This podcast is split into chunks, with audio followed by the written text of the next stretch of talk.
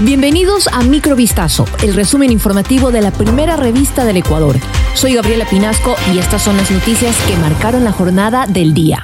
Un aproximado de 60 millones de dólares requerirá el proceso electoral del referéndum y consulta popular 2024 planteado por el presidente de la República, Daniel Novoa. El vocal del Consejo Nacional Electoral, José Cabrera, dijo que ese valor es un estimado. Sin embargo, el Pleno del CNE tomará la decisión de aprobar o hacer algún ajuste. Ayer el organismo aprobó el calendario electoral y declaró el inicio del proceso. De acuerdo con el cronograma aprobado, los ecuatorianos acudirán a las urnas el domingo 21 de abril de 2024 para pronunciarse sobre 11 interrogantes. Posteriormente, el órgano electoral aprobará las directrices, plan operativo, presupuesto, así como la matriz de riesgos y contingencias para este proceso democrático.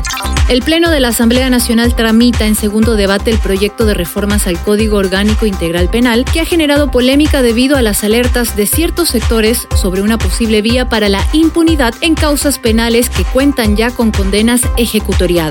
El presidente del legislativo, Henry Kronfle, convocó a la sesión para este jueves 15 de febrero, cuyo debate tiene como base el informe preparado por la Comisión de Justicia y Estructura del Estado como una herramienta que pretende contribuir al combate contra la inseguridad ciudadana y la delincuencia organizada. No obstante, el movimiento político Construye fue el primero en alertar que en las reformas propuestas se pretende incluir nuevos parámetros para el recurso de revisión de sentencias en instancias internacionales y que con ello la revolución ciudadana lograría que el expresidente Rafael Correa retorne a Ecuador e incluso vuelva a ser candidato presidencial. Previo a la votación del paquete de reformas, la bancada del movimiento correísta Revolución Ciudadana salió desmentir que exista una supuesta intención de favorecer a Rafael Correa.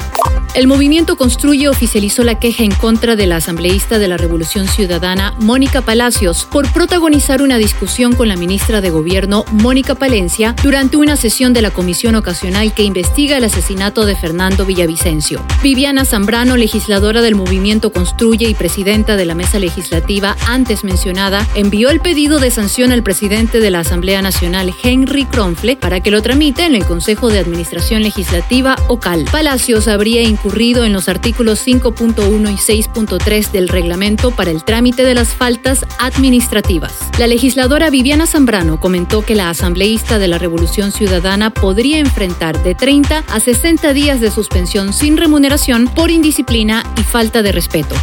Un muerto y dos detenidos, todos de nacionalidad colombiana, dejó un enfrentamiento armado en territorio ecuatoriano entre militares de Ecuador y un grupo presuntamente perteneciente a las disidencias de las Fuerzas Armadas Revolucionarias de Colombia, FARC. El Comando Conjunto de las Fuerzas Armadas del país informó en un comunicado que el enfrentamiento se dio al descubrir los miembros del ejército en campamento de este grupo en el sector Alto Punino de la provincia amazónica de Orellana, conocido por ser uno de los principales enclaves de la minería ilegal en El hecho ocurrió entre la noche del miércoles y la madrugada de este jueves durante una operación de reconocimiento llevada a cabo por un contingente del ejército ecuatoriano. Al notar la presencia de los militares, los integrantes del campamento militar abrieron fuego, lo que llevó a los miembros del ejército ecuatoriano a abatir a uno de ellos, de 30 años, y a detener a otros dos con edades de 27 y 19 años respectivamente.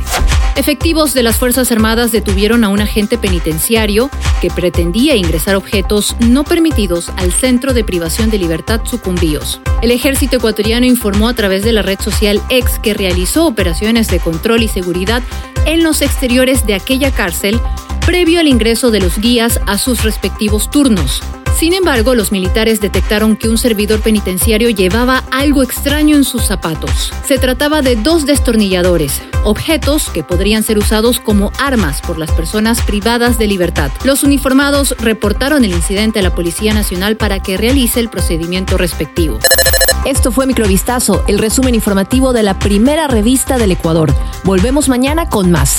Sigan pendientes a vistazo.com y a nuestras redes sociales.